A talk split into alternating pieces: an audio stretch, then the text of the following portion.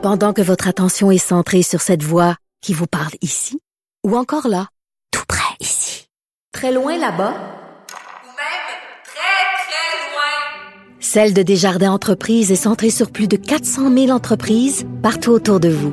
Depuis plus de 120 ans, nos équipes dédiées accompagnent les entrepreneurs d'ici à chaque étape pour qu'ils puissent rester centrés sur ce qui compte, la croissance de leur entreprise.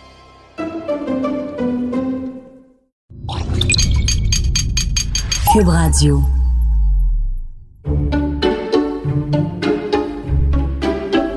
Alors, mon bel amour, c'est la première fois qu'on fait un DQVS dans le nouvel appartement.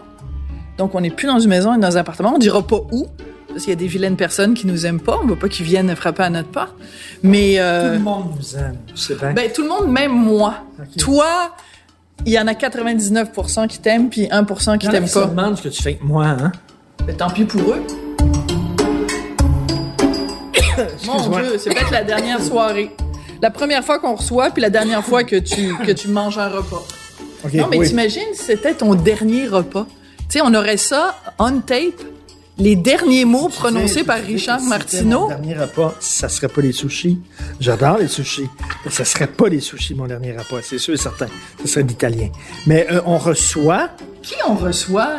Guy Fournier et Thierry Darez, Oui, mais là, qui est chef et qui est journaliste culinaire. On-tu dit ça? Journaliste Oui, culinaire? bon, chroniqueur culinaire, chroniqueur, euh, culinaire pour le Journal de Montréal. Bon, alors là, c'est deux passionnés de bouffe et on est déjà allé souper chez Guy Fournier. Et tabarnouche qu'on avait bien c'est- C'est un mangé. Christy Ah! Cook incroyable. Ouh là là là là. Oui. Alors, t'as inversé les choses parce qu'habituellement, Oui. c'est toujours moi qui dis mon bel amour, Ah oui, mais comme- devine qui vient souper.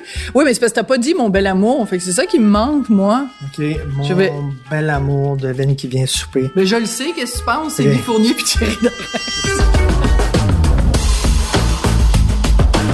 OK, donc, Oui. deux gars qui aiment beaucoup les femmes. Oui, deux gars qui aiment beaucoup la France parce que Thierry Darès est originaire de France et euh, Fournier arrive tout juste de France. non, il arrive d'Irlande. Mais c'est en Europe. OK. C'est pas loin, papy. C'est juste à côté. Il a écrit des livres de cuisine. Oui. Il a animé euh, une émission de de cuisine. OK. Puis il a écrit, bien sûr, en- des téléromans, dont Jamais deux sans toi, Qui, qui était un téléroman extrêmement important Marquant. à l'époque, très marquant, avec un personnage de macho qui était interprété par Jean Bessery, qui était Ouais. l'alter ego. C'était c'était- c'était C'était sûr Guy qui Fournier, représentait euh, Guy Fournier. Très macho, tout ça, qui avait des, des propos, ces femmes, euh, qui aujourd'hui, euh, je sais même pas si ça pourrait être diffusé à Radio-Canada. Puis il y avait un personnage de féministe qui oui, était joué par Micheline Lanto. qui était la voisine que j'adorais. J'adorais ce personnage-là. mais qui était comme une hystérique finie. C'est une caricature de féministe qui aimait pas les hommes, qui était... Ouais, euh, c'était drôle. Mais c'était super drôle, là. Je me souviens, à l'époque, il écrivait dans Perspective, qui était le magazine qui était inséré dans la presse, puis on parle peut-être des années 70-80. Et il écrivait dans Perspective, puis il avait une chronique justement où il parlait entre autres des relations hommes-femmes. D'après moi, la moitié des textes qu'il a écrits. Si on déterrait ça, là, il serait cloué au Les pilori. gens sont trop susceptibles. Trop susceptibles.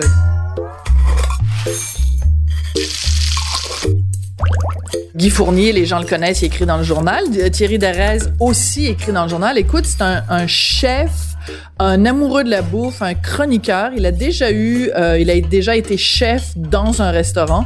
C'est quelqu'un de très réputé dans le domaine de la gastronomie. Ce qui fait souvent dans le journal, c'est qu'il prend une vedette, puis il l'amène dans un restaurant, puis quel est ton restaurant préféré, ton mets préféré, euh, le mec que tu préfères euh, faire à la maison, etc. Il l'avait fait avec secrets. toi d'ailleurs. Oui.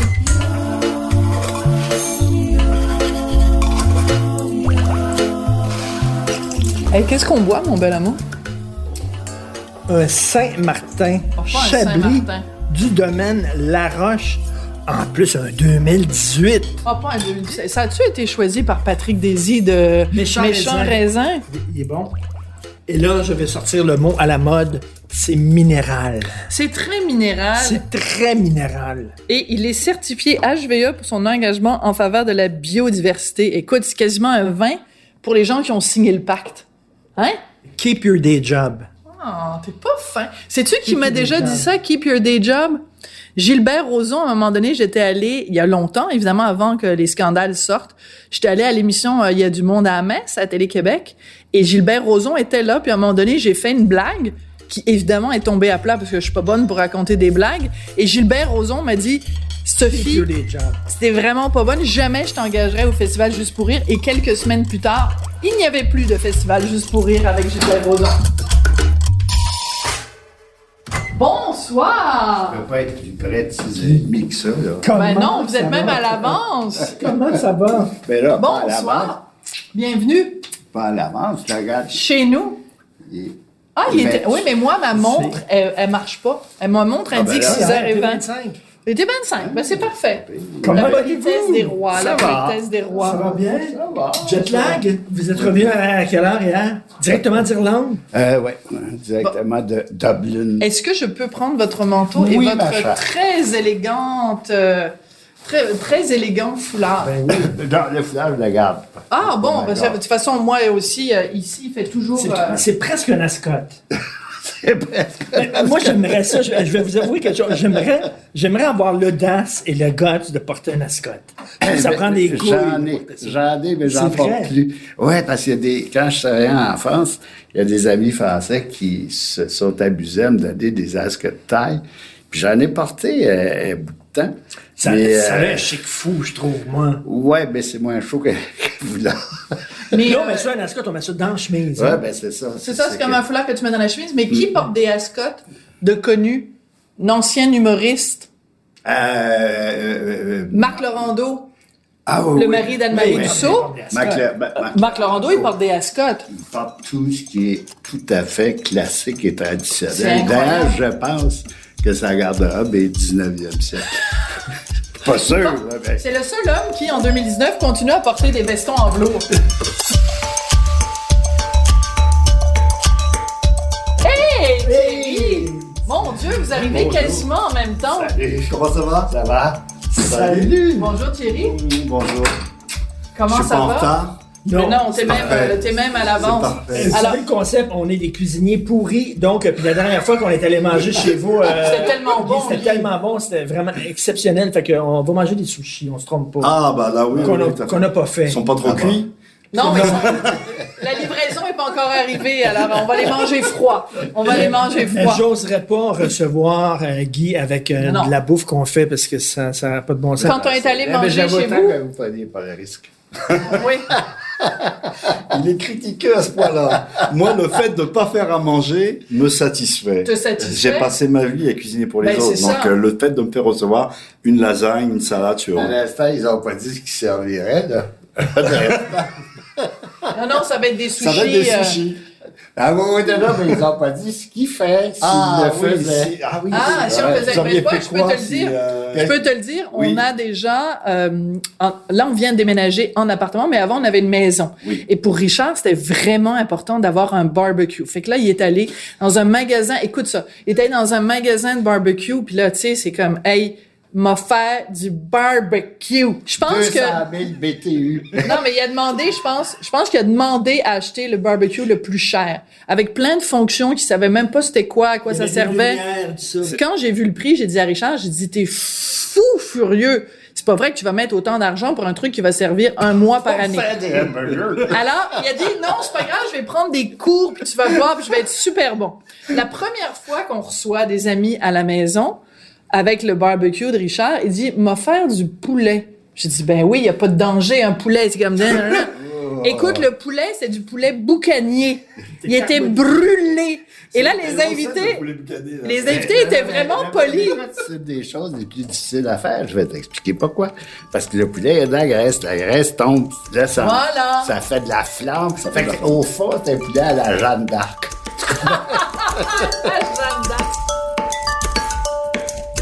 Euh, Guy, je vais juste vous demander Oui. de- de- d'aller ici, parce que je vais euh, prendre le manteau et le mettre là. Et on va pouvoir euh, rentrer dans la dans l'appartement.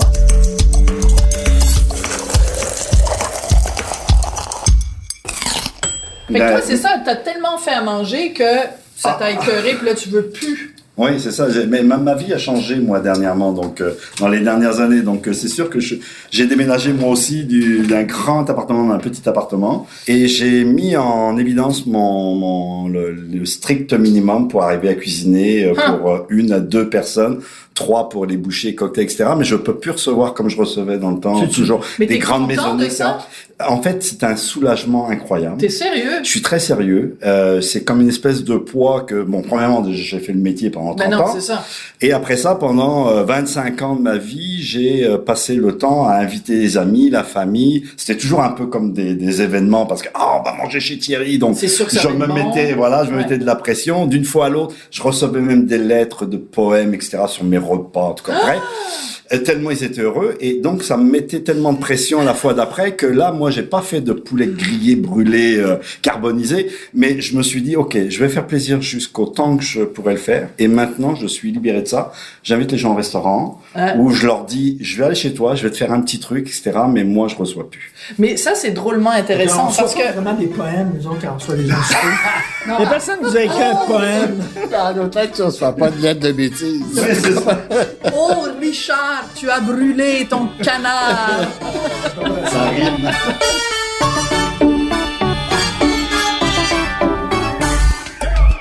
Mais déposez vos verres. Alors, Guy, euh, vous vous installez ici. Oui. Euh, Thierry à côté, Richard et moi, on est côte à côte parce que Richard, il aime bien des fois me pincer les cuisses pendant que je mange. C'est-à-dire ce qu'on n'aurait pas le droit de faire, je comprends bien. Exactement, exactement. Peut-être le genou. Alors, c'est très drôle parce que, tu sais, en cette période de MeToo et tout ça, où les gens font des scandales avec le moindre truc, Richard se plaît à raconter une anecdote qui nous est arrivée il y a peut-être un an. Donc, avant MeToo. On est invités, Richard et moi, dans un espèce de grand gala. Il y a une grande table, il y a que des gens, tu sais, prout-prout, des chefs d'entreprise et tout ça. Et il y a quelqu'un de très connu que je ne peux pas nommer qui est assis à ma droite. Richard est assis en face de moi.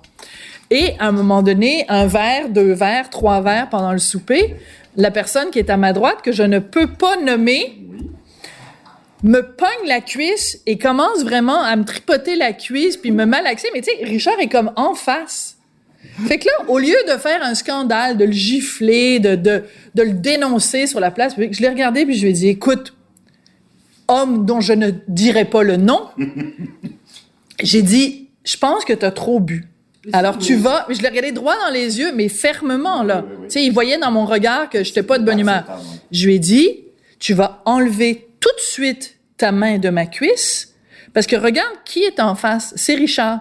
Et si jamais t'enlèves pas ta cuisse, tu vas passer un mauvais quart d'heure. Euh, si jamais t'enlèves pas ta main de ma cuisse, Richard va avoir affaire à toi. Puis là, il a dit, ah oui, c'est vrai, je pense que j'ai bu un petit peu trop, puis tout ça. Mais quelqu'un d'autre aurait réagi différemment, quelqu'un d'autre aurait figé sur place, puis six mois plus tard aurait dit, ah, c'était écœurant l'autre jour, euh, un tel de super, super méga connu m'a mis la main sur la cuisse, puis c'était écœurant, puis tout ça. Mais c'est rendu ça, MeToo, maintenant, là. C'est devenu des, des trucs de dénonciation complètement débiles. Mais en, en même temps, il a eu euh, plus que du culot et il a eu de l'affront quand même de pouvoir Ben faire oui. ça, non, seul- non seulement de le faire à une personne qui est non consentante, mais en plus devant Richard. Ouais. Ça, ça, ça prend du cu- Il était Il pas. était pas, il était pas. Parce que c'est c'est un homme franc. C'était une manière de démontrer son attirance. Voilà. Ouais,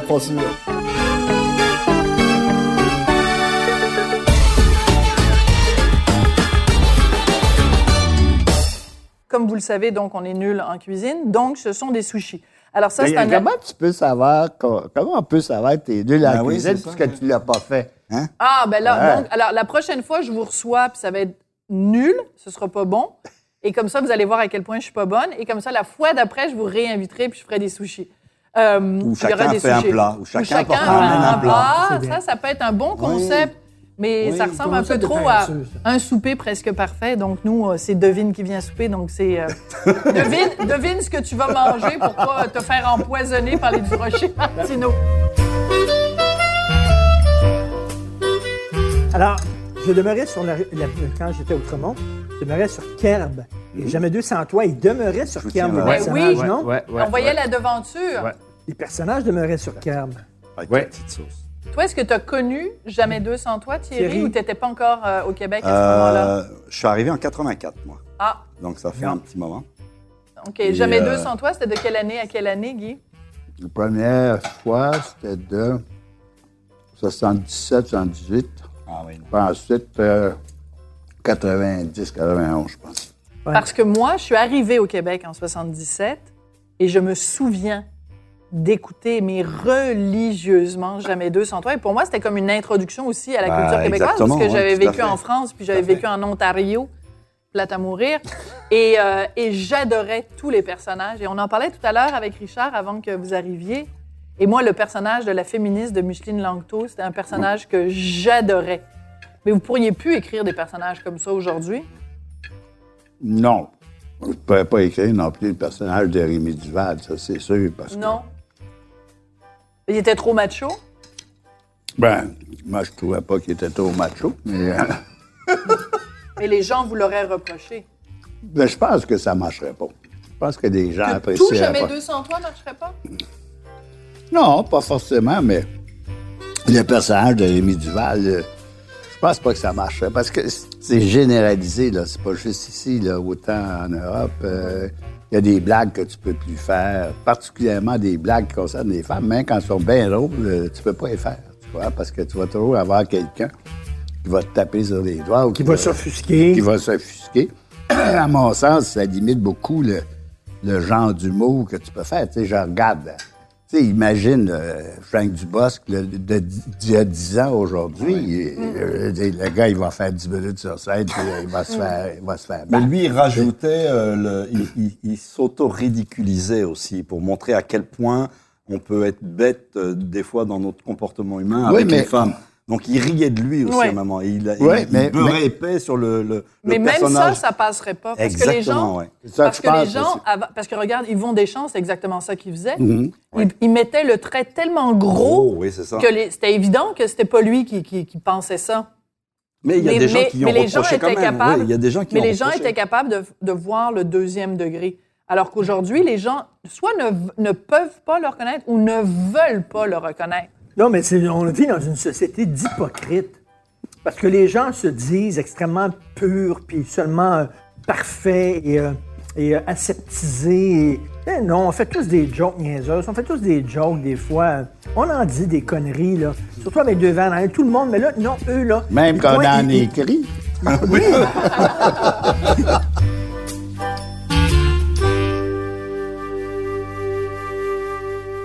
suis en train de regarder une série documentaire sur Bergman, le grand cinéaste euh, suédois.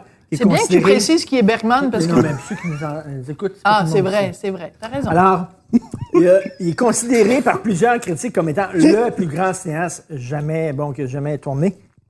Il était, il a, il a eu Je six- suis assez d'accord. il a eu 6-7 enfants, de plein de femmes. Il s'est jamais occupé de ses enfants. Il ne savait même pas, c'est à peine s'il savait leur nom. Il s'est jamais occupé de ses enfants. D'ailleurs, tu as les enfants qui, qui- qui- qui témoignent dans le documentaire en disant Mon père, il s'occupait pas de nous autres, il s'en foutait, puis il nous disait qu'il se foutait de nous autres. Bon, c'est un piètre père, c'est un grand génie du cinéma. Donc, à un moment donné, on va arrêter de leur donner des prix. Richard, j'ai toujours pensé que tes enfants nuisaient beaucoup à la création. Ils n'ont pas été créés. Ils n'ont pas été créés. écrire? Quand t'as des enfants qui braillent à côté. C'est impossible. Oui, c'est ça qu'il disait, Bergman. Il n'en oui. prenait pas soin. Oui, mais à ce moment-là, qu'ils n'en fassent pas. Qu'ils n'en fassent pas. Ben, c'est ces femmes qui voulaient avoir des enfants de lui. Ben oui, mais à eux. ce moment-là, Ah ouais. a- la, la première là, qui a fait un enfant avec Bergman, elle savait pas dans quoi elle s'embarquait. Il a dit, tu vas en, je vais t'en faire un. OK. L'enfant, mais j'en prends pas soin. C'est ton affaire. Laisse-moi finir. La première, elle fait un enfant avec Bergman, elle sait pas dans quoi elle s'embarque. La deuxième, puis la troisième, puis la sixième, là, puis la septième, je pense pas qu'elle savait que Bergman, il faisait des enfants comme un lapin, puis qu'après, il s'en occupait pas. Donc, elles entraient là-dedans en connaissance de cause. Elles savaient qu'elles mariaient un génie, qu'elles allaient avoir plein de fric parce que, bon, les pensions alimentaires et tout ça. Et elles savaient très bien que le gars s'en occuperait pas. Donc, parce que lui, c'est un grand génie créateur, puis ça ne l'intéressait pas. Comme Picasso. Ouais, Picasso, c'était pas Bon. mieux. hein. Ben là, les femmes, elles savaient dans quoi elles regarde Sophie, s'embarquaient, là. Regarde Sophie. À l'époque où les femmes s'occupaient des enfants, T'avais des grands écrivains, t'avais des grands réalisateurs, etc. Maintenant que les hommes s'occupent des enfants, les femmes sont devenues créatrices. Tu commences Ben à non, ne mais- faire que démontrer la thèse que j'essayais d'expliquer, que les enfants, ça nuit à la création. Mais vous avez totalement raison, Guy, parce que pendant des années, pendant, que dis-je, pendant des années, pendant des siècles, Mm-hmm. à partir du moment où, comme femme, tu peux pas empêcher le, je veux dire, la contraception, ça n'existe Ouais. pas, puis l'avortement, Ouais, ça, on n'en parle pas. Donc, à partir du moment où ta condition de femme implique qu'à un moment donné dans ta vie, tu vas avoir des enfants, comment veux-tu concilier ça avec écrire un livre, Hmm. être sculptrice, euh, euh, être architecte? C'est impossible. Hmm. Parce qu'à partir du moment où tu fais un enfant, tu t'en occupes. Le, C'est qui, c'est les qui trois la quarts peine, du temps. c'est qui la peine québécoise que sacré le camp? Ben, la mère de, de la grand-mère de Anaïs Barbeau-Lavalette, d'ailleurs, le- la femme qui fuit, qui est, un roman extraordinaire, Elle ça était parle de ça. peintre, elle voulait avoir une carrière d'artiste, puis elle disait justement, je peux pas avoir la carrière d'artiste si j'ai un enfant. Elle a sacré son camp. Elle a abandonné ses enfants, parce qu'à l'époque, ça se faisait pas. Non. Parce qu'elle disait, c'est incompatible. Et son fils s'est retrouvé à l'hôpital psychiatrique à cause de ça. C'est un, un Ah ouais? abandon absolument terrible. Oui, mais t'en as d'autres, comme Marcel Ferron, qui est parti à Paris, mais qui a amené aussi ses enfants avec elle. Je veux dire, je pense que c'est Virginia Woolf qui avait écrit A, A Room of One's Own. C'est que si dans ta maison, t'as même pas une pièce qui t'appartient en propre, si t'as même pas un lieu où tu peux t'isoler, puis que, comme vous le disiez tout à l'heure, Guy, euh, t'es constamment exposé aux cris des enfants, les enfants qui jouent, les enfants qui pleurent, les enfants qui whatever, ben comment veux-tu t'isoler puis écrire un roman? C'est impossible. D'ailleurs, je, je rien pour souligner que moi, j'ai un bureau ici, puis pas Sophie. Voilà. Moi, mon bureau, Ah, il on a est là. J'ai une petite table de rien du Ah, tout. pas d'endroit où travailler, moi, j'ai un bureau fait. Moi, j'avais un bureau fermé, moi aussi, j'avais besoin de ça. Ben, c'est important. Cette espèce d'isolation euh, totale, euh, de, de respirer, de réfléchir. Est-ce de- que je dois conclure que tu l'empêches de travailler? Non. non, non, non, non, parce que je travaille pendant la journée pendant que, que notre fils est à l'école. Qui, là, qui s'enfermait dans une cabane, puis il fallait pas que les enfants approchent quand il écrivait? C'était J. Salinger, C'est Salinger, Salinger. l'auteur de. Le, de Catcher in the Rye. Catcher il était dans Rye. une cabane dans le bois, puis ses enfants, il fallait pas qu'ils approchent, là, sinon c'était la colère. Lui, il était dans sa cabane, puis il était enfermé. Guy, vous faisiez comment? Parce que vous aviez quoi, deux, trois enfants? M'enferme, euh, deux. Deux? M'enfermais. Moi, euh, littéralement, je travaillais beaucoup la nuit aussi. Ah, oui. Parce que à ce les moment-là, enfants c'est-. Ouais, moi aussi, je travaille beaucoup le soir. La nuit? Ah ouais? Ouais, très tard le soir. Toi, tu as combien Mais- mais- d'enfants, Moi, j'en ai, j'en ai un. T'en as un? Mais euh, c'est, c'est- en fait l'histoire du soir, c'est que moi j'ai passé une partie de ma vie quand même dans le monde de la restauration. Ben oui. Donc le soir, on termine très tard, 11 h minuit, on se fait à manger euh, quand tout le monde est couché. Donc le rythme de, de vie Est décalé. euh, est décalé. Et j'ai toujours gardé, euh, même depuis les 20 dernières années que je suis plus en cuisine entre guillemets, j'ai gardé ce rythme de la nuit en fait. Alors j'ai, transposé mon, mon temps de nuit pour écrire, pour parce que justement tout est calme dans la maison. Donc, Alors, quoi, jusqu'à deux heures du mat? ou non, jusqu'à une heure, une heure et demie. Une heure, une heure et demie. Ouais. Je, je suis jamais couché avant une heure, une heure et demie. Mais c'est Exactement. particulier quand même le monde de la restauration parce que c'est t'es es toujours à contre-courant Complètement. de du reste de l'humanité. Quand les gens Oui. font la fête, quand c'est Noël, quand c'est la Saint-Valentin, quand c'est la, la- la fête des mères, tout le monde est en mode plaisir. Toi, tu es en mode travail. Quand toi, tu es en mode plaisir, les autres sont en mode travail. Tu es constamment décalé par rapport à tout le monde. Mais j'ai raconté ça à des, des amis dernièrement. C'est Ouais. marrant qu'on en parle parce que j'ai expliqué que moi, j'ai eu mon premier Noël à vie à l'âge de 41 ans. Pardon? Ton premier Noël à 41 à, ans? à vie. Tu travaillais À vie? Non, mais mes parents étaient hôteliers restaurateurs. Ah ouais. Donc quand c'était les périodes de fête, ils étaient pas là, ou ils étaient là, mais nous, on couchait au-dessus dans l'hôtel à côté, Ah. et ils travaillaient. Et donc après ça, moi, je suis rentré en apprentissage. J'ai travaillé jusqu'à l'âge en cuisine jusqu'à l'âge de 41 ans. Et la 42e année de ma vie, j'ai passé un Noël en famille avec des amis. Et tu ne c'était- savais pas ce que c'était. Et c'était mon premier Noël. J'ai fêté Est-ce Noël. que, est-ce que tu croyais au Père Noël? Et je, je me suis dit, il existe la preuve. Mais moi, je te le dis, le Père Noël dingue, est de- une ordure. Oui, je sais.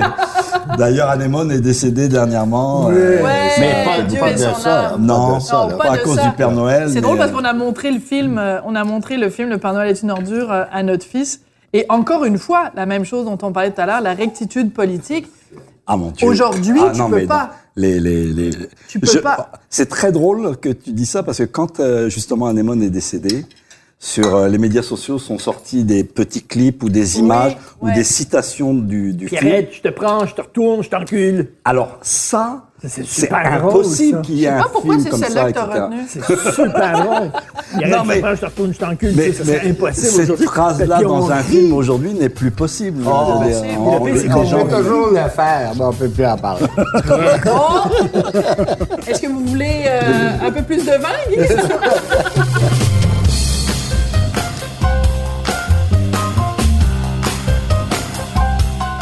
Ça fait partie de la vie. C'est ce qui rend la vie agréable aussi.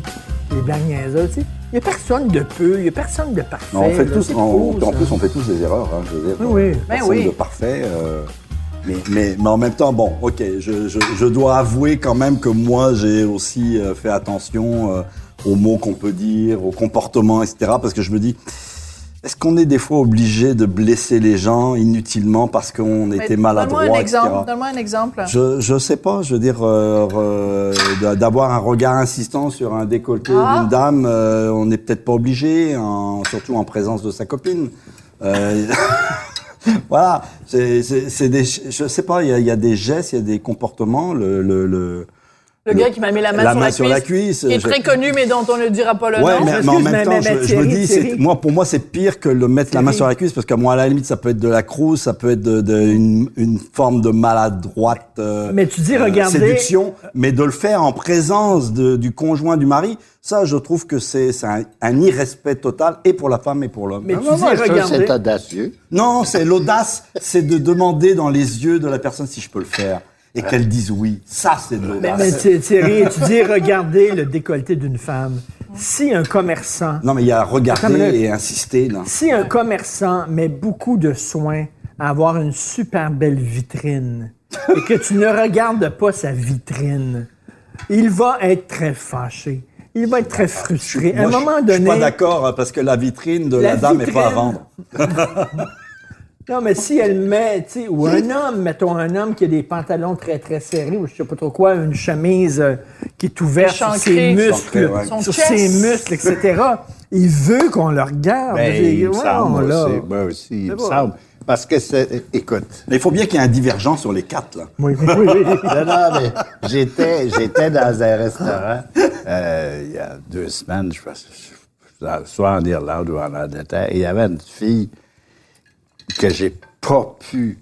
euh, Manquer. Ne pas non, regarder. non, mais j'ai, j'ai passé mon repas à la regarder. Et elle était énorme. Elle était vraiment pas jolie, mais elle avait une poitrine très opulente et très découverte. Généreuse. Très généreuse. Généreuse. Très invitante, toute blanche. Très, vraiment, Ouais. vraiment intéressante. Là, vous dis, que Laiteux. une petite de peau laiteuse, etc. Ouais. Écoute, j'en- ai fantasmé pendant une nuit ou deux. Et en sortant du restaurant, je dis à Maryse, as-tu vu la fille? Elle dit, ben, elle dit oui, de toute façon, t'as passé de- tout, le- tout le repas à la regarder.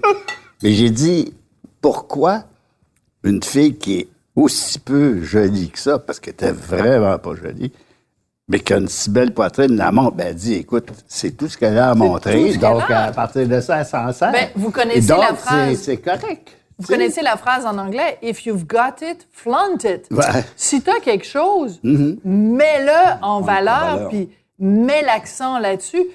Mais moi, j'adore, Guy, que vous, vous ne, premièrement, que vous nous racontiez cette anecdote-là, et deuxièmement, que vous nous racontiez qu'en plus, votre femme que vous aimez, Maryse, était à vos côtés. Parce que l'être humain, là, il est, c'est un être fait de chair et de sang. Et je te Et- jure, je n'ai jamais vu une poitrine aussi blanche et Bon. qui- dont la peau Voilà. des seins me semblait aussi soyeuse, aussi douce. Et je te jure, j'ai rêvé à elle. Bon, ben, j'adore ça. Et savez-vous ce que ça me prouve? Ça prouve qu'en 2019, il y a encore des hommes qui bandent quand ils voient une femme qui a des attributs intéressants. Et- On peut-tu le dire? Ouais. On peut-tu dire que... la- L'anecdote, l'anecdote entre Simone Signoret et Yves Montand. Euh, Yves Montand a trompé Simone Signoret avec Marilyn Monroe. Il a, tourné euh, How to Marry a Millionaire avec Monroe aux États-Unis. Il a couché avec. c'est venu aux oreilles de Simone Signoret. Et plusieurs années plus tard, Simone Signoret a dit s'il n'avait pas couché avec Marilyn, ce ne serait pas un homme. Ben oui, Fait qu'elle avait, elle avait compris en disant hey, c'était Marilyn. Marilyn. Elle dit là, s'il n'avait pas couché avec Marilyn, il n'aurait pas été un homme. Il a dit, ben, c'est pas toutes les femmes qui pensent comme Simone Signoret et qui ont cette euh, largesse d'esprit, mettons. Grandeur d'art. Grandeur d'âme. d'âme. Mais aussi, il faut dire que Yves Montand a déclaré, parce que quand euh, Yves Montand a commencé à fréquenter Simone Signoret, elle était jeune, Oui. elle était fine, elle était absolument magnifique. Elle était belle aussi, Et hein. dans Casque d'or, elle était absolument, elle Ah. capte la lumière, c'est absolument délirant. Et en vieillissant, l'alcool aidant, elle a en, empathie, empoté, elle a, bon, elle a, elle a, elle a gonflé, elle était plus bouffie, etc. Et ce qui a fait que Yves Montand a déclaré à propos de Simone Signoret, quand je l'ai connue, c'était Casque d'or, et euh, plus tard, elle est devenue... Je me suis couché avec casque d'âge, je me suis réveillé avec Mme Rosa. Madame Rosa, c'est le personnage qu'elle jouait dans La vie devant soi. Qui jouait une vieille pute, Ouais, une vieille vraiment, pute, là, ouais. sur le Avec des tout, chaussettes qui tombent, et tu sais, là, ça aurait pu être la chanson de Charles Aznavour. Je suis allé au lit avec casque d'âge, je me suis réveillé avec euh, la- Mme Rosa, mais c'est, la tragédie de vieillir, euh, peut-être. Ben oui, c'est ça. la, la vieillesse est un naufrage, disait euh, le général de Gaulle. Mais, mais, mais t'aimes ça, toi? Pas que t'aimes ça. Mais tu le sais, tu sais, quand il y a une belle fille qui rentre, non, tu moi, sais, je- je, je la regarde regarde. Richard, moi, je regarde, moi, je regarde les belles filles. Moi, je regarde Richard regarde regarder les filles. belles filles. Puis elle, que elle tu sait les que je regarde les les belles filles. C'est correct. Ben oui, mais moi Oui. aussi, je regarde les belles femmes. Sais-tu correct. pourquoi? Pour moi, regarder... Je, je suis sûre que si j'avais été à vos côtés, Guy, cette femme avec cette poitrine que vous décrivez très bien, opulente, laiteuse et tout ça, je l'aurais regardé comme je regarde, mettons, un tableau de, de Picasso qui met, qui chante les louanges de la beauté féminine. C'est sûr que si Richard se lève et veut lui demander son numéro de téléphone, il va se Non. ramasser une claque en pleine face. Mais que Richard Non, mais la, regarde la, la une fille belle peut quand fille... même lui glisser son numéro de téléphone Non. dans sa poche de façon discrètement. Non, ben c'est elle qui va avoir une claque derrière la tête.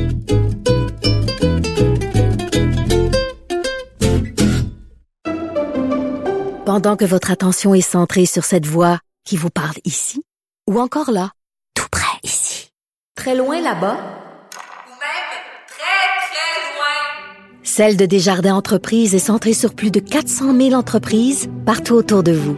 Depuis plus de 120 ans, nos équipes dédiées accompagnent les entrepreneurs d'ici à chaque étape pour qu'ils puissent rester centrés sur ce qui compte, la croissance de leur entreprise.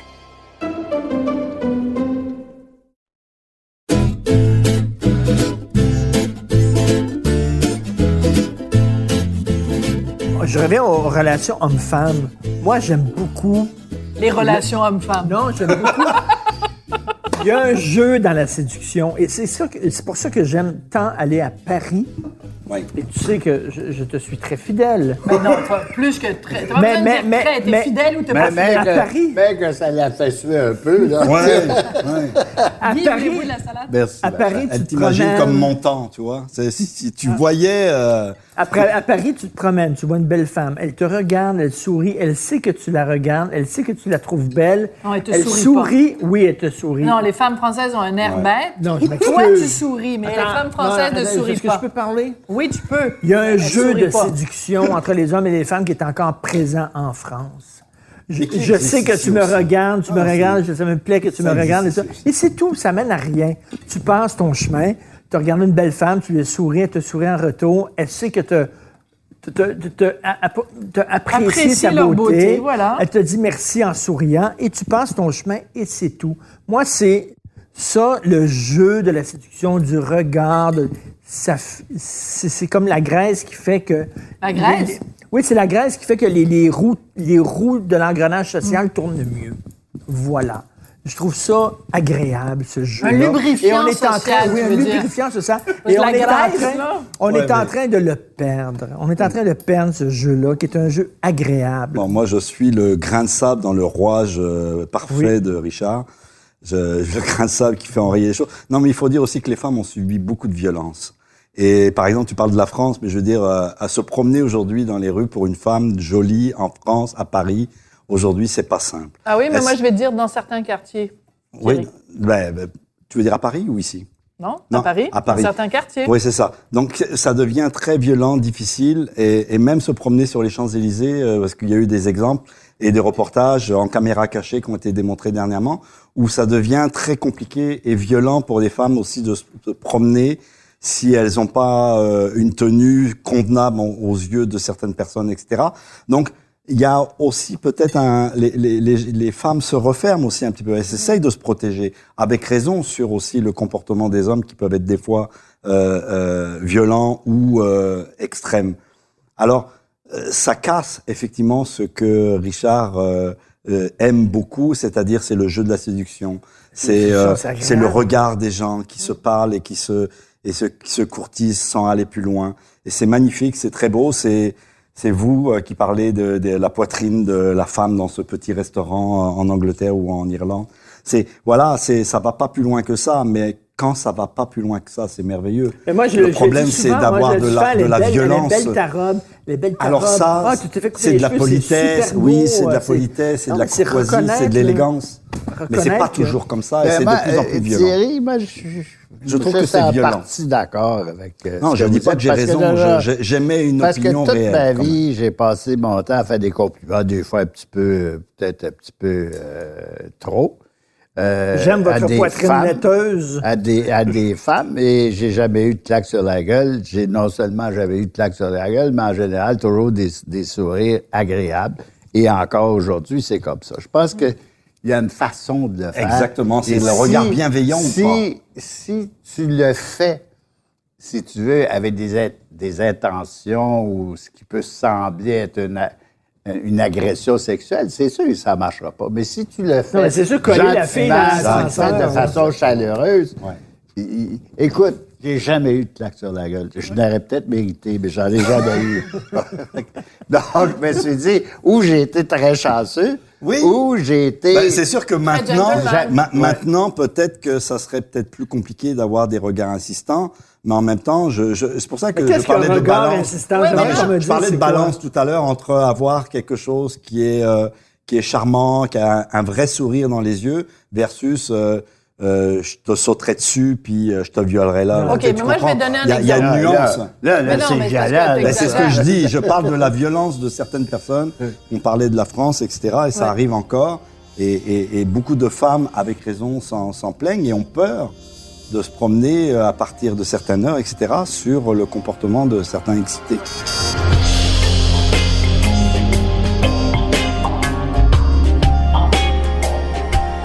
Il y a une génération de Québécois, tu vois, qui est l'inverse de, certaines communautés ethniques.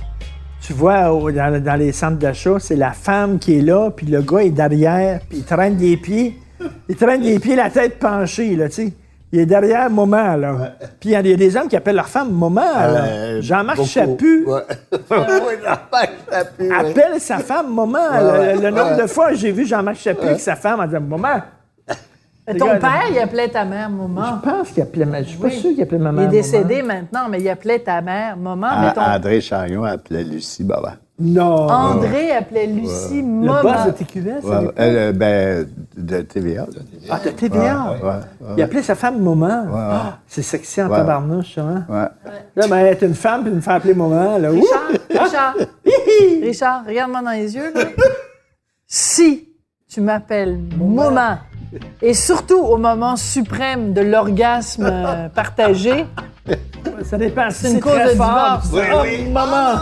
Oui. ah non, maman! Ça peut être un, ça peut être un non, acte. non, non, non, non, Ça non. dépend. Ça peut être une dites déclaration d'amour. Non. Je vous dis bien, oh, God, God! ben oui. Oui, c'est euh, vrai. Dis qu'au moment de l'orgasme, tu peux pas contrôler exactement ce que tu que tu dis. dis. Comment? Ça, J'ai rarement vu une femme parler de philosophie à ce moment. Non, il n'y a pas trop d'appropriation, là. Il n'y a pas d'appropriation. là. En général, c'est plutôt les lettres de l'alphabet. C'est plus Ah! Hi! Oh! On cite pas beaucoup de Nietzsche.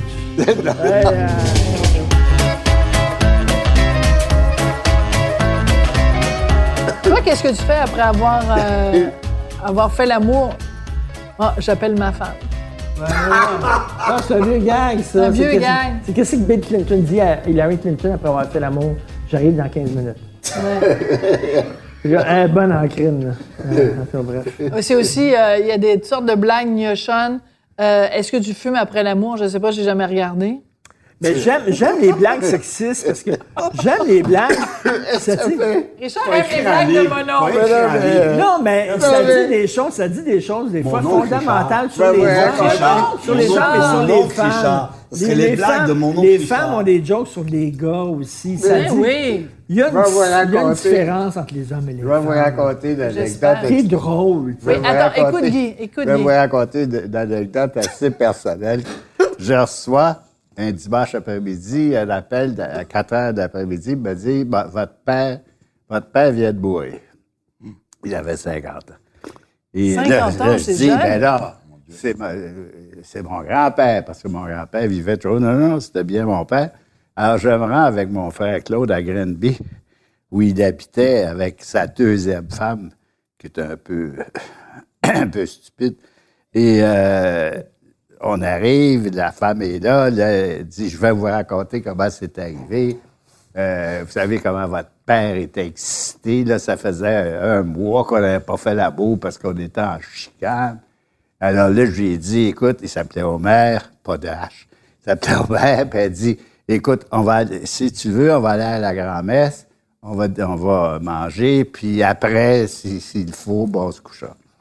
Et ils ont fait ça, puis là, elle dit, vous savez comment votre père était excité, ça faisait un mois, là, il était tout rouge, puis c'est épouvantable. Puis là, après que ça a été fini, il s'est assis sur le bord du lit. Là, il a allumé une cigarette, puis il est tombé raide mort. Puis là, là, ouais, là, j'ai dit... Elle vous raconte ça. Ouais, là, j'ai dit, maudite cigarette.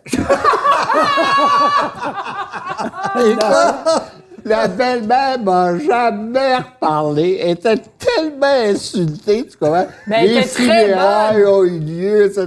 Elle a- ça a été fini. Les, les rapports avec elle. Vous ont aviez été quel âge à l'époque? J'avais 26, 27 ans.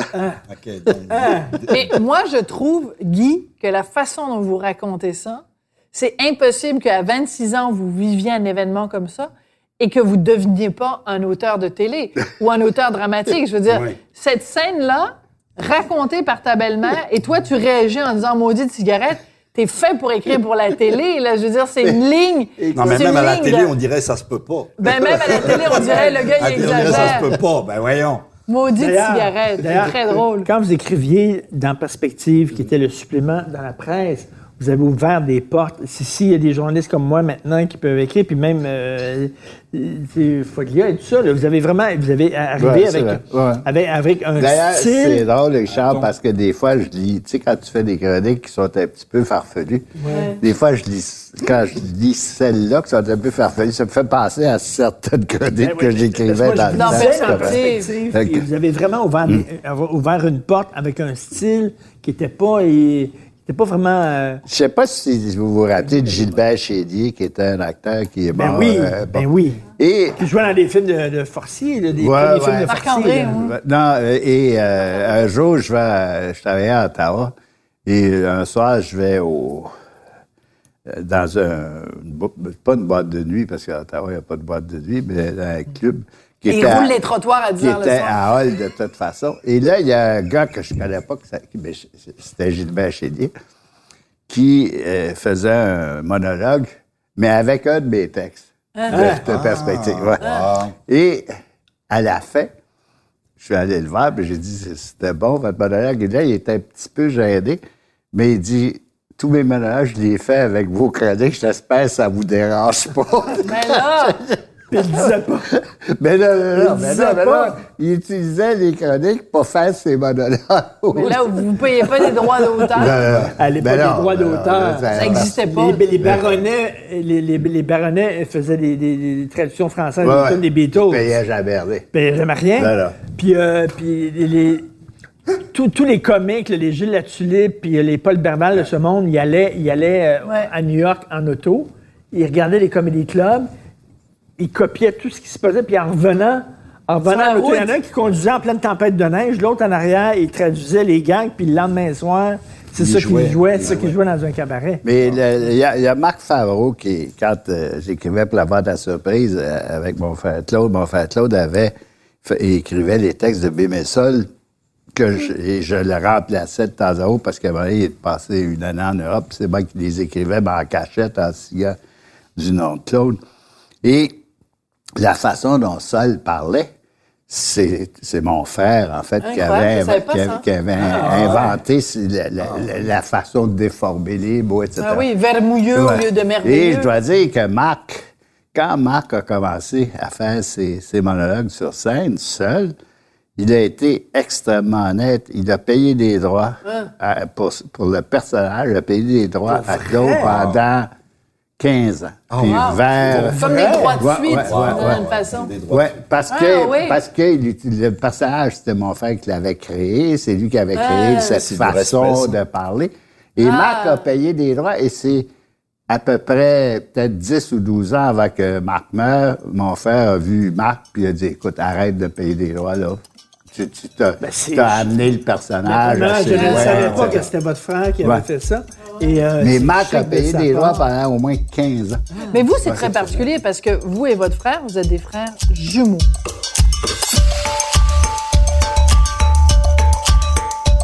Mais vers 16-17 ans, on s'était un peu révolté contre ma mère qui était très insultée parce qu'elle voyait pas le problème qu'on soit habillé pareil. Mais tu sais, quand tu commences à sortir avec les filles, puis t'as le même oui. veston, le même pantalon, la même OK, est-ce que vous avez fait? Est-ce que vous l'avez fait? Échanger. Euh, échanger. euh, Non, Jacques, mais- il l'a fait. Jacques, Non. il l'a fait avec Jean. Moi, je Ah ne l'ai oui. pas fait, mais mon frère m'a volé ma blonde euh, soir. Oh. Puis en plus, les cœurs, il a couché avec. Alors que moi, tu comprends, en toute pureté, j'écrivais des poèmes, puis je sortais avec elle, puis je lui récitais des poèmes. Et un soir, que je pouvais pas, je sais pas, je- j'avais quelque chose, je pouvais pas y aller, il est allé voir Roland. Non, ça je faisais Roland. pour vous? En se faisant passer pour moi, mais il a passé la soirée Oh, avec. wow. Et l'écœurant, quand il est revenu, il me dit c'est pas des poèmes qu'elle veut, elle veut baiser. J'étais tellement insulté, tu comprends, parce En que même ça temps, faisait... ça fait- Claude. Ça faisait six mois que moi, j'écrivais à chaque fois que je la voyais, j'écrivais des poèmes. On allait se promener dans le parc, puis j'ai récité des OK, poèmes. là, c'est la genèse de Guy Fournier. Oui. C'est à partir de là que vous Ça a changé, ouais, c'est dit. J'ai Ok, décidé- c'est fini. C'est fini. Je vais les baiser maintenant. En même Mais temps, c'est une leçon ça, de ça vie qu'il vous donnait. beaucoup mortifié, je dois dire. En plus, il m'annonce ça brutalement. Il dit, j'ai couché avec Roland. J'ai dit, hein? Ben oui, il dit, c'est parce que elle est tannée de tes poèmes. Très Elle est allée drôle. du minouche-minouche. Mais ça, là, cette histoire-là, C'est drôle. plus euh, l'affaire de, quand vous dites à votre belle-mère, euh, c'est la maudite cigarette, ça, déjà, juste là, vous avez 22 saisons de, de Jamais deux sans toi, là. Moi, j'ai toujours dit, les gens qui écrivent des films ou les gens qui écrivent des séries télé, c'est des gens, ils ne font, dans le fond, que transcrire ce qu'ils ont vécu dans leur vie. Si t'as une vie plate, tu deviens pas, tu deviens pas écrivain, tu deviens pas auteur de séries télé, tu deviens pas cinéaste. Des gens à qui arrivent des Non, histoires mais- comme mais ça, c'est tout cuit dans le bec Un pour auteur, Guy, là. c'est de rendre intéressant quelque chose qui a pu être plate. De rendre intéressant. Alors que Mais- moi, je rends plate des affaires Et intéressantes. aussi, je pense que, je pense aussi, je sais pas, moi, je pense qu'écrire, euh, si tu fais de la fiction, c'est que tout est volé aux autres, là. Ben tu oui. n'inventes rien, là. Tu c'est chaque personnage que j'ai écrit, je peux dire qui c'était. Tu sais, C'est Ah oui? jamais, c'est jamais une, une personne. C'est souvent un composite. Tu c'est deux ou trois personnes. C'est que tu dans le cas de Rémi Duval, c'est un peu moi, mais c'est beaucoup mon père.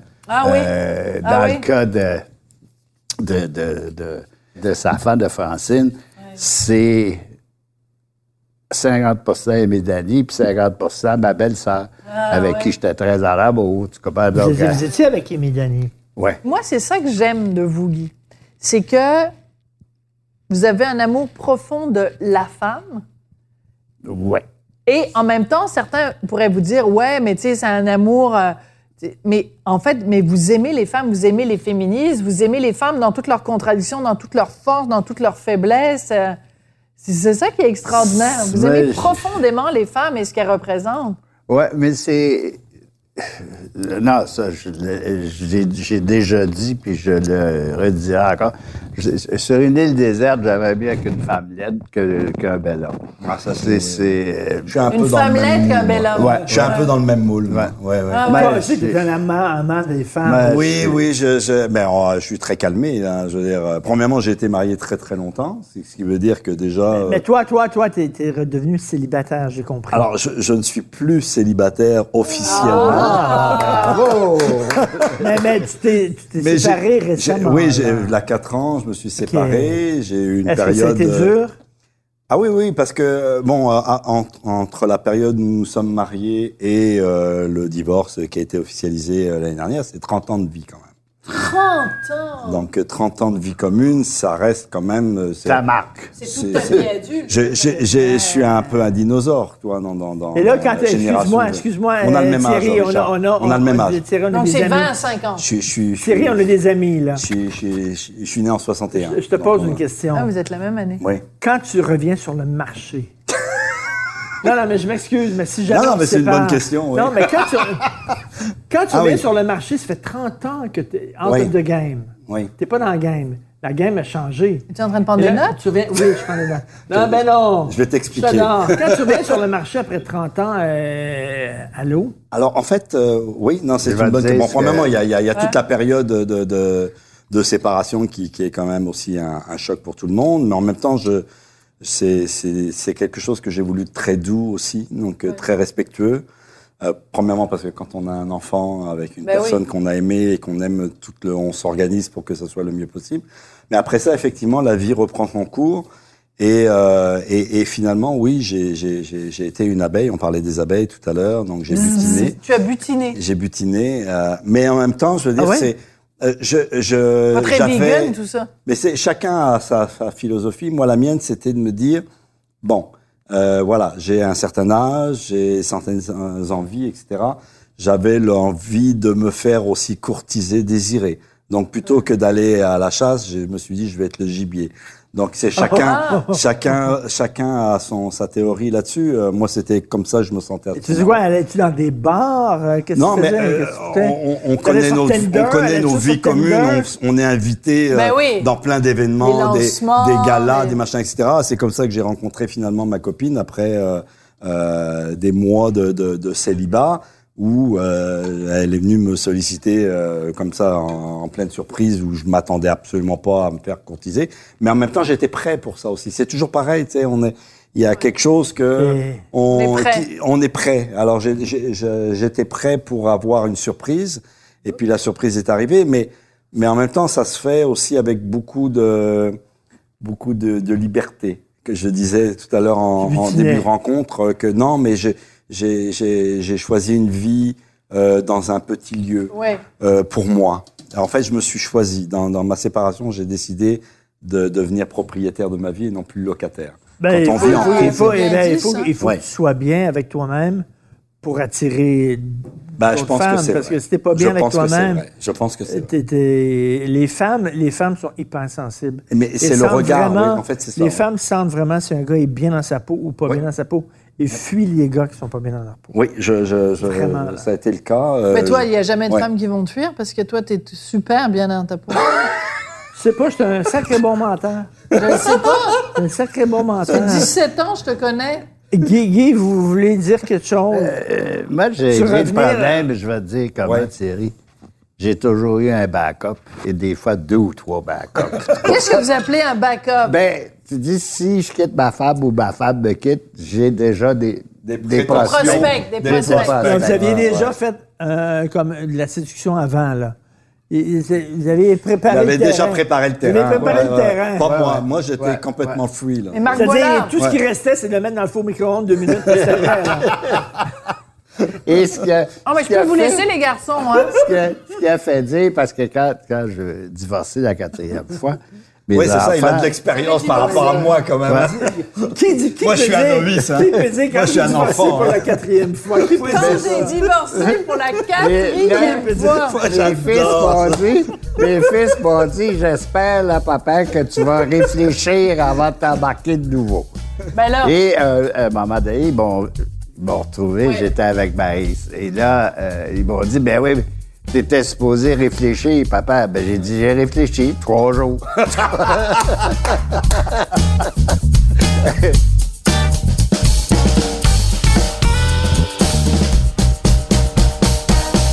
Sophie, j'ai envoyé des fleurs à leur anniversaire à tous mes ex toute ma vie. Ah. Sauf l'arabe. Oui, mais ça, c'était pas long. Ça, c'était pas long, donc c'est dis combien de correct. temps avec elle? Un an et demi.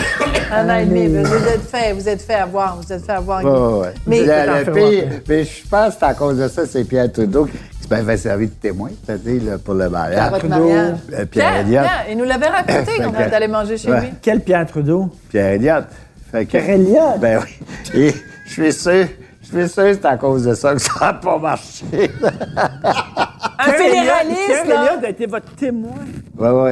Ben oui, ben ça a été euh, un de mes plus grands chums hein, jusqu'à. Pierre Elliott Trudeau était Ben un oui. de vos plus grands chums. Ouais, ouais, ouais. Il était Qu'est-ce que vous aimiez chez lui? Son intelligence. Octobre 70, quand même. il- ça- ça- Impardonnable. Est-ce que ça... Est-ce que ça, ça- Écoute, dans votre sait, amitié, euh, octobre 70, est-ce que OK. c'est... La loi des mesures dire, de le- guerre, etc. hein? Je peux comprendre, j'ai lu, moi, des textes écrits par Pierre Trudeau. C'est un grand intellectuel, c'est un, ben, brillant. mais- là où j'ai.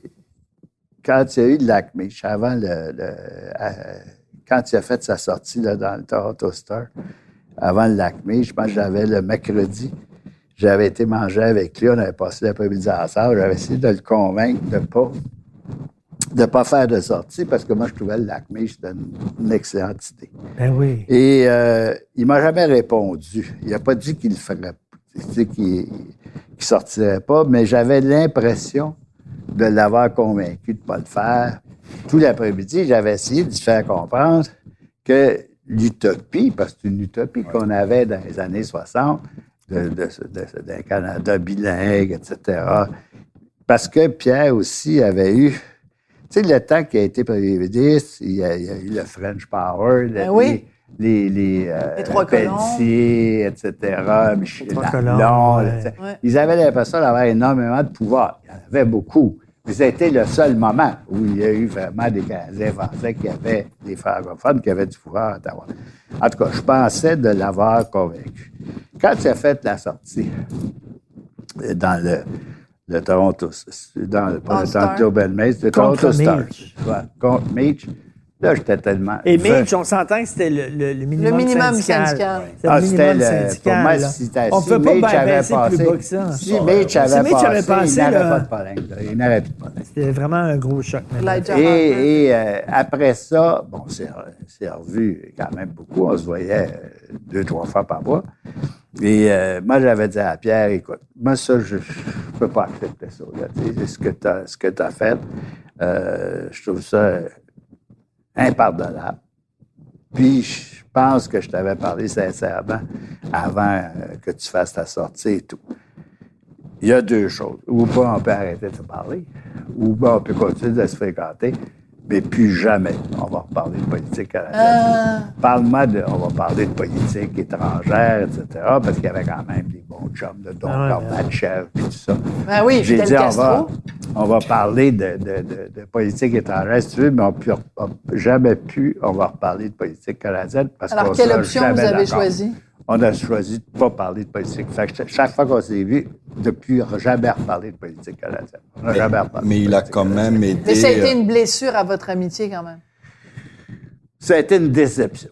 Parce que vous étiez mis au banc de la colonie artistique parce que vous étiez euh, un fédéraliste. Oui, ou mais j'ai jamais, euh, j'ai jamais fait état de mon amitié avec Pierre. Là. Ouais. Jamais, jamais. Ça Parce faisait que partie de votre intimité. ça faisait partie, Ouais. justement, là, de, de, On- passant. Puis moi, c'était très sensible, l'amitié avec Pierre. Moi, j'ai eu des moments formidables avec lui, des discussions formidables, des débats formidables. On peut être Mais- amis. Non, non, mais ça, c'est important. Je remets ça dans le contexte d'aujourd'hui, Guy.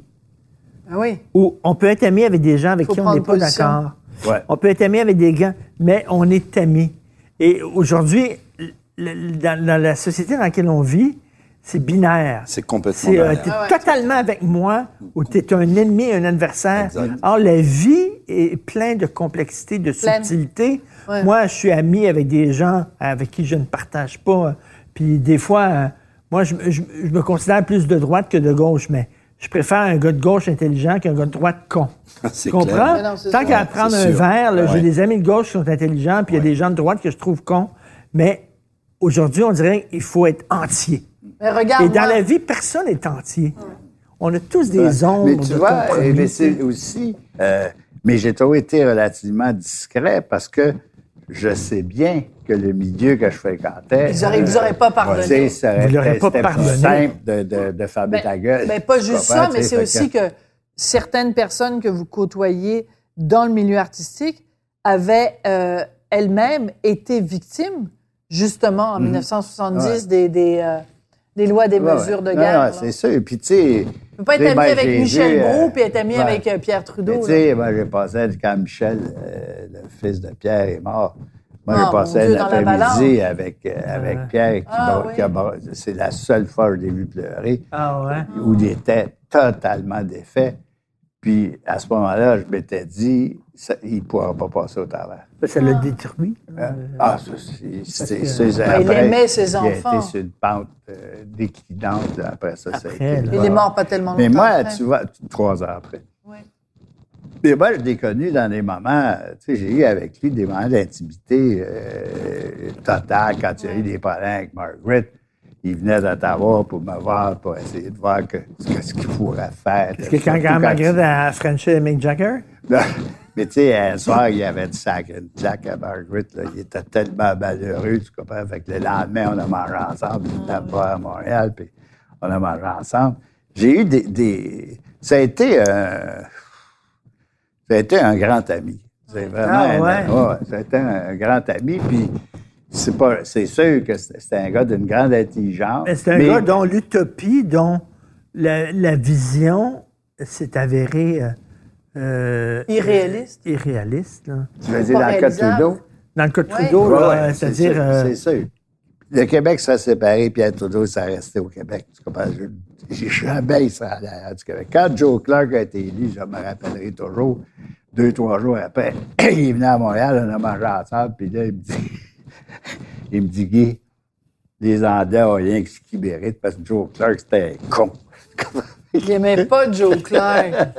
Joe Clark n'était pas euh, super Non, ça n'a pas brillant. été le meilleur premier ministre qu'on a super eu, brillant. Il y aussi euh, la décriminalisation de l'homosexualité. Oui. Je pense Non, que non, je mais écoute, ça Il faut quand même. L'État, n'a rien d'affaire à dans la voir chambre avec à la coucher chambre des citoyens. il faut au moins quand même lui reconnaître ça. Surtout à l'époque où c'était arrivé. Aujourd'hui, on trouverait ça normal, mais il y a 40 ans, c'était pas pareil. Pierre, euh, il défendait la, la liberté individuelle et les droits individuels. Il avait mauditement raison. Tu comprends? Parce que on sortait du Plessis, tu comprends? Et, Il fallait les défendre, ces tu droits-là. À ce moment-là, c'était extrêmement important. Aujourd'hui, Faut les, mettre ça dans les le temps contexte. ont changé, mais dans le, le contexte, dans ma tête, à moi, ça n'a jamais été un homme politique. Moi, c'était un- d'abord chum. un ami, un Ouais, chum. Tu ouais. comprends? Avec qui je pouvais discuter, avec qui je pouvais ne pas être d'accord. Ouais. Mais, et quand on a décidé, après l'affaire de- Ouais. du lac Meach, de ne plus jamais reparler de politique canadienne, on l'a, il l'a respecté, puis je l'ai respecté parce que là, je savais que si on n'était pas discuté de ça, c'était pas... Ça allait briser. Ouais.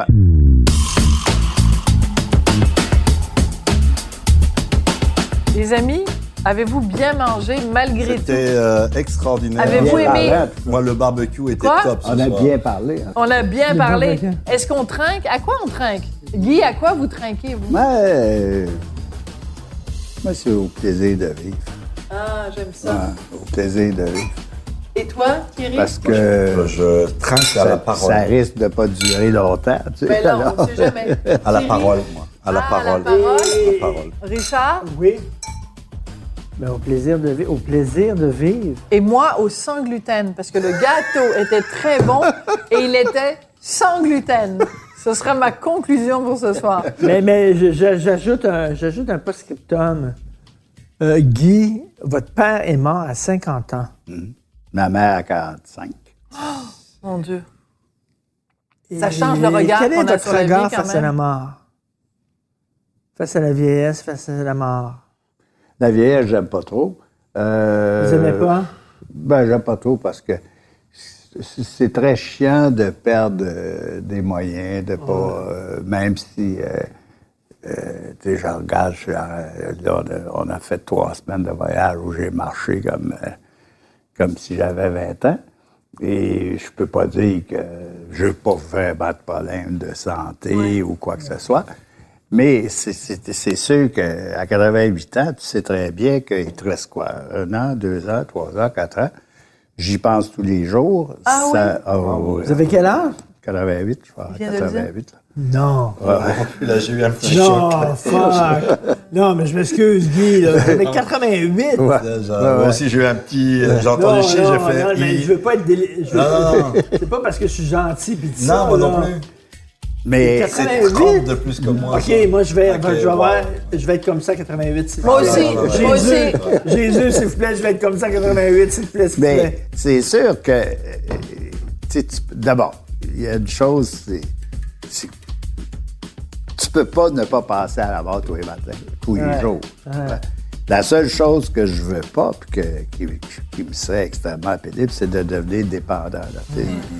Ça, parce que dans le moment, euh, je vis comme si j'avais 25 ans. Là. Je fais à manger tous les jours, euh, je fais tout ce que je veux. euh, euh, je je suis moins fréquent, tu vas me dire. Ça, c'est sûr. Mais quand même, je baisse toujours. Je baisse toujours. Donc, à partir de ça, tu sais, je me dis, ben, c'est pas si mal parce qu'il paraît, on m'avait trop dit qu'après 75. là. Ah ouais. Mais je pense que ce qui, ce qui, en tout cas, moi, m'a pas quitté, c'est le désir. Alors, je pense que tant que tu as Ouais. du désir, priorité ça marche. En fait, c'est à ça qu'on devrait trinquer, au Moi, je pense que désir. c'est le désir. désir. Au désir. C'est mon Ouais. mot préféré la française. Ah, le désir. C'est mon mot préféré.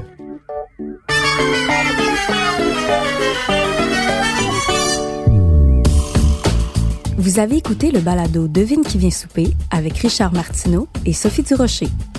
À la recherche, Hugo Veilleux. Au montage, Philippe Seguin. Prise de son et co-réalisation, Anne-Sophie Carpentier. Chef réalisateur, Bastien Gagnon La France. Une idée originale de Mathieu Turbide. Une production Cube Radio.